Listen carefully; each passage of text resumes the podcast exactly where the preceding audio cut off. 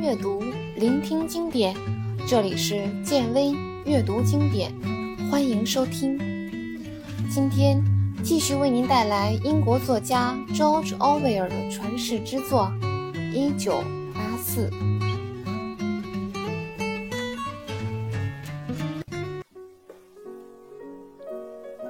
年轻的广播员嘴中不断的吐出神话般的数字。同去年相比，无论是在衣食住行方面，还是飞机、大炮、轮船的生产方面，今年的各条生产线都取得了伟大的胜利，就连婴儿的出生率都提高了。唯一没有提高的，就是疾病和犯罪，他们甚至连提都没被提到。每次最新的数据出来之后，人们都会发现，无论什么人，无论什么事，都在不停的前进。温斯顿拿起汤匙，滑弄着桌上的炖菜，就像之前塞麦做过的那样。他画了一根长线，长线构成了一个图案。他抬起头来看了一下四周，开始考虑物质生活方面的问题。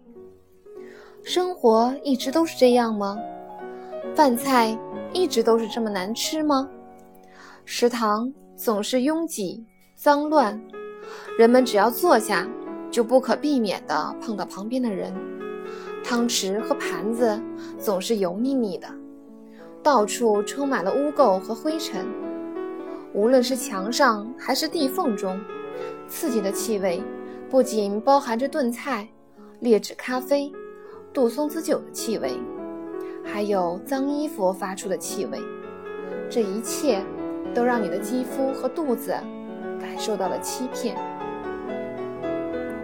为什么广播中每一项消费品都在增产，而生活中却是什么都短缺？为什么衣食住行永远都是那么拮据？衣服永远是旧的，袜子和内裤永远是有洞的。面包永远是黑的，咖啡永远带着刷锅水的味道，房子永远是东倒西歪的，家具永远是旧的，地铁永远是拥挤的。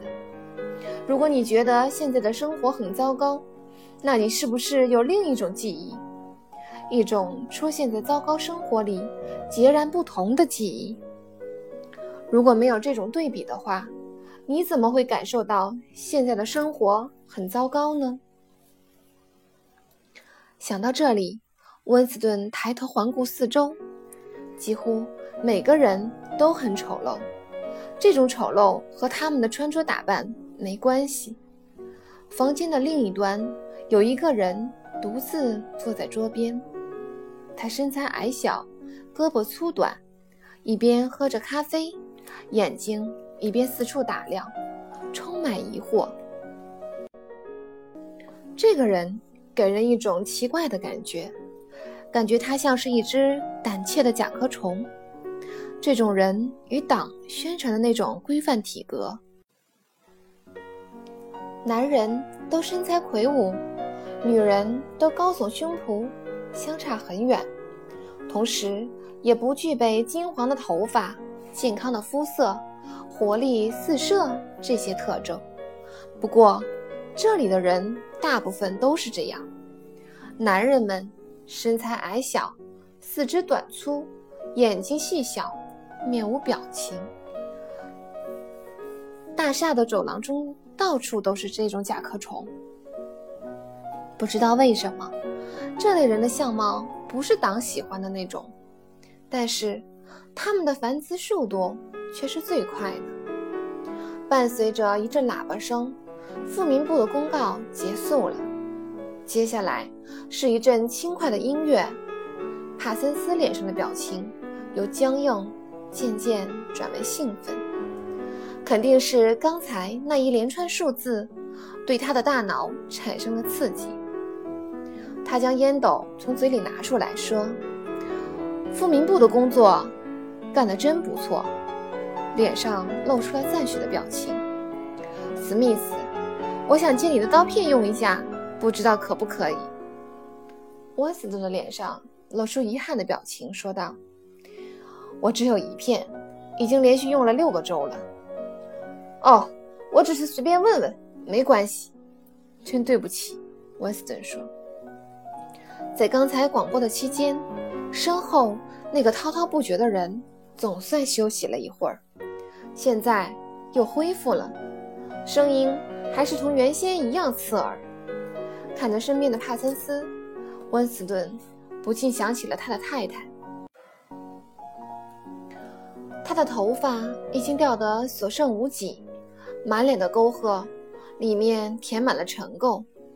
不出两年，这个可怜的女人肯定会被自己的女儿检举。到那时，温斯顿，他的太太就将化为乌有。同样会消失的还有塞麦和奥布莱恩。而有的人永远不会消失，比如说帕森斯，比如说在大厦走廊和办公室中来回穿梭的那些甲壳虫们，比如说那个喋喋不休的人。这其中最不会化为乌有的，是文学寺的那个姑娘，他永远都不会消失。温斯顿觉得自己能预测每一个人的命运，谁将消失。谁将留下？他凭的是直觉和本能。至于为什么会是这些人留下，则很难说清楚。温斯顿感觉有人在背后盯着他看，猛然回头，发现身后那位黑发姑娘正盯着他看。四目相遇之后，那位姑娘将头扭向了一旁。温斯顿感到浑身冒冷汗。脊背发凉，他感到非常恐慌，一种不安的感觉占领了他的心头，久久挥之不去。他为什么要盯着自己看？他是在跟踪自己吗？昨天举行两分钟仇恨仪式的时候，他就坐在他的身边。温斯顿在竭力回想，他们是什么时候坐在自己身边的？是在自己坐下之前，还是之后？最终。他也没能回想起来，他以前的念头又回来了。或许他不是思想警察，是自己多虑了。不过，哪怕仅仅是业余爱好做模做特务，那也是危险的。他刚才看了自己多长时间？也许是五分钟，也许是半小时，不知道他看到自己的面目表情没有。最危险的事情，莫过于在电子屏幕前或者公共场合胡思乱想，因为胡思乱想会让你注意力不集中，会不经意地做出一些表情和小动作，尤其是那些小地方，比如脸上不经意地流露出焦虑的表情，嘴角下意识地抽搐了一下，长时间发呆。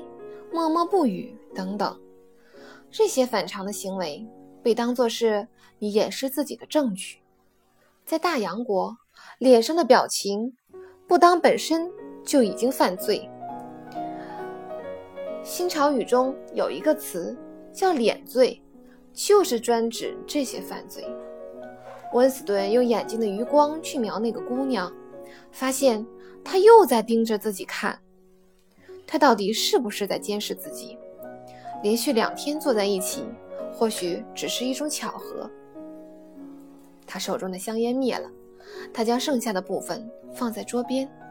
如果烟丝不掉出来的话，下班后还可以继续吸。隔壁桌子上的人到底是不是思想警察？如果是的话，自己会不会被逮捕？然后几天后？在仁爱部的地下室被枪决，就算是被枪决，这根烟也不能浪费。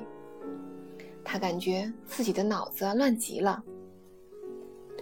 塞麦把手中的纸条仔细地叠好，装进了口袋。帕森斯嘴里咬着烟斗，含混不清地说：“史密斯伙计，你可能没听说过，有一次我那两个小鬼。”在市场里把一个卖东西的老太婆的裙子烧了。那个老太婆活该，她居然用老大哥的头像包香肠。两个小叫花子发现后，就偷偷地跟在她身后，最后用火柴把她的裙子点，把她烧了个半死。这两个家伙真是调皮，不过对党的这份忠心倒是让人感动。现在少年侦察团给他们的训练真是一流，比我小时候还要好。除了训练以外，他们还配发了许多设备。有一天，我的小女儿拿回来一个耳机，是专门放到门上的钥匙孔里偷听的。我试了一下，效果非常好，比用耳朵贴着门上听得到声音大多了。尽管只是一个玩具，但我觉得完全有推广的必要。你说呢？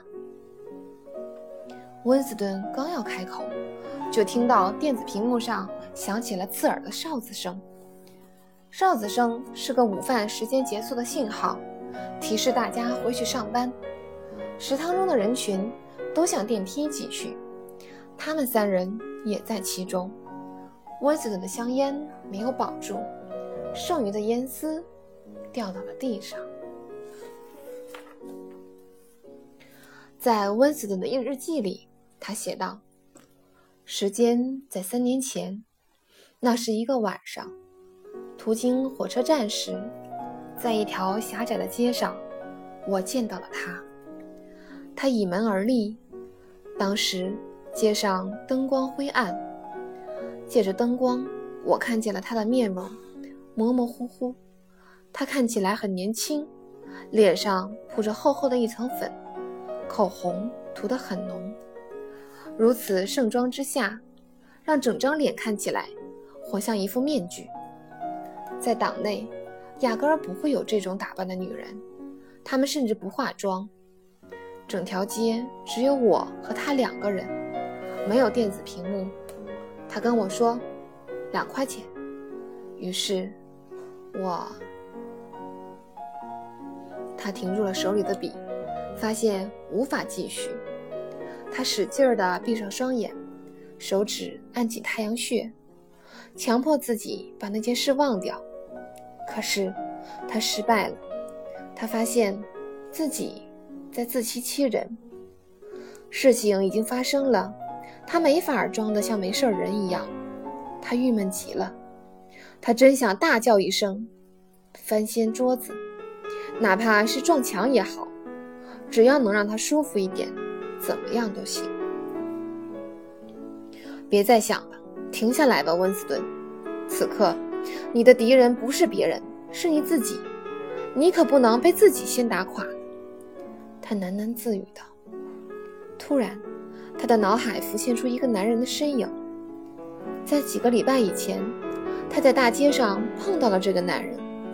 那人个子很高。瘦瘦的，年龄在三十岁到四十岁之间。他们相遇的时候，该男子手里拎着一个公文包。他们相距还有几米时，男子的左脸突然扭曲了起来，像是肌肉痉挛。两人擦肩而过时，痉挛再一次出现了。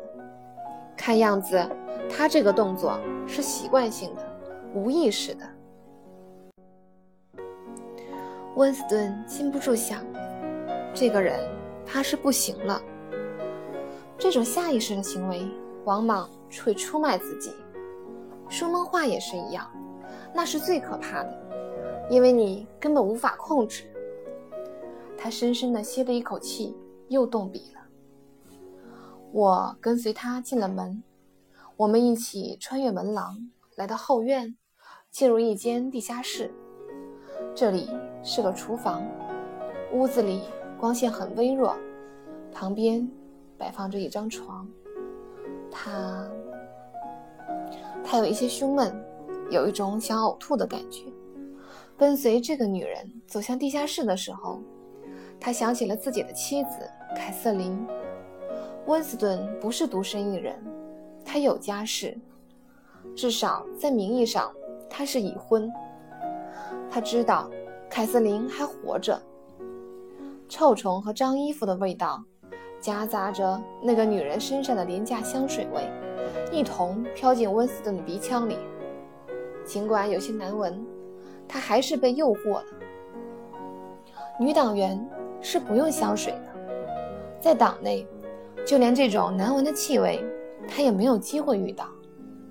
在她看来，香水代表着暧昧，有这种气味的地方，总有私情。